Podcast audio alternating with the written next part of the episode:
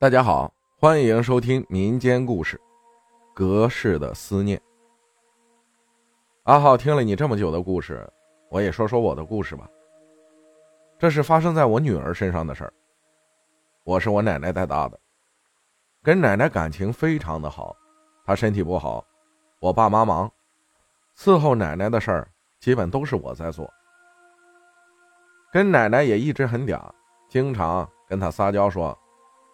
等我生了孩子，让他帮我带。奶奶哈哈笑的说：“我带了你，还得带你小孩啊，我才不要着。”但我知道，他也很期待帮我带宝宝。奶奶在我结婚前去世了，她没有等到我生宝宝。我孕期一直梦到她，一直梦到我生宝宝，她穿着回婚夜。放在床板上的那套衣服，在医院等我。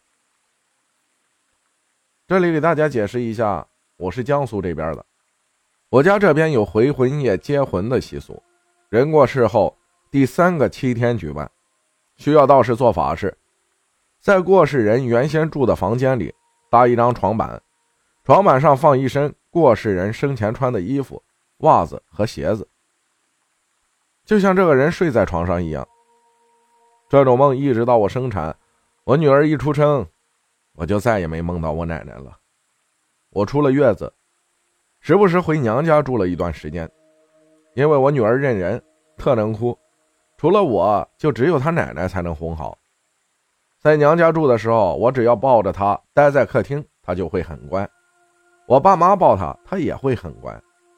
我女儿认人，但我爸妈都没办法长时间抱她。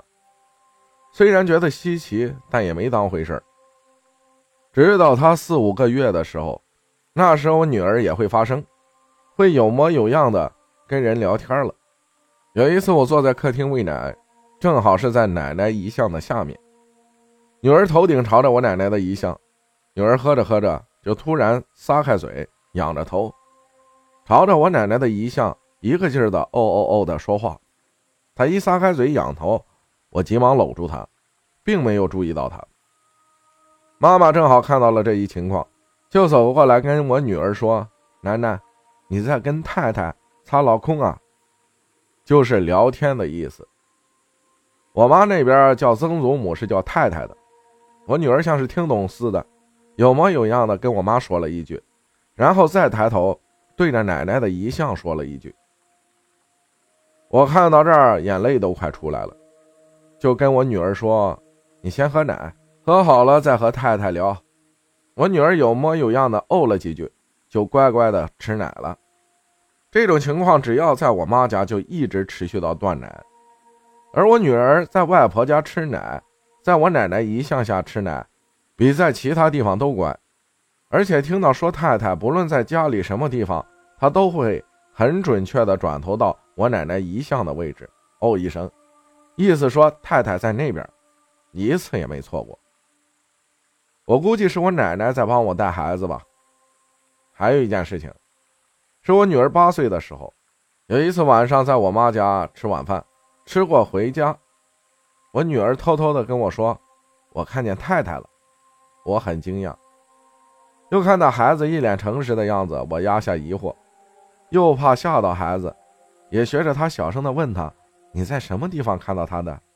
女儿说：“吃饭的时候一回头，看到太太坐在客厅看电视。”我妈家的格局是大门一进去是餐厅，餐厅东面是客厅，中间是移门。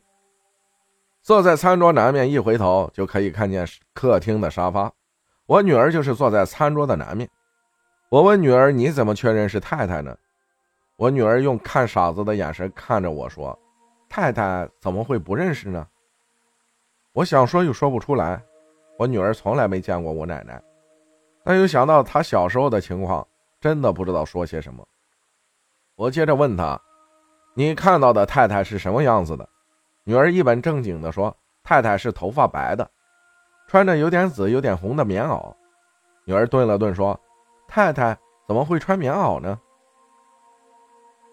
听他说到这里，我已经完全信了，因为这件事发生的时候是八月，最热的时候。小朋友再怎么想吸引大人注意，也不可能会说出这种大夏天穿棉袄的话来。小朋友从来没有见过寿衣，他并不知道寿衣是一年四季都穿在身上的，最外面的就是棉衣棉裤，还把寿衣的颜色描绘的那么详细。还有就是我奶奶的遗像，是她五十来岁时的照片，身体还是健康的，头发是黑的。奶奶去世的时候是六十七岁。这时已经生病十来年了，头发已经全白了。我怕吓到孩子，忍着眼泪跟我女儿说：“是的，你看见她了。”我女儿也惊呆了。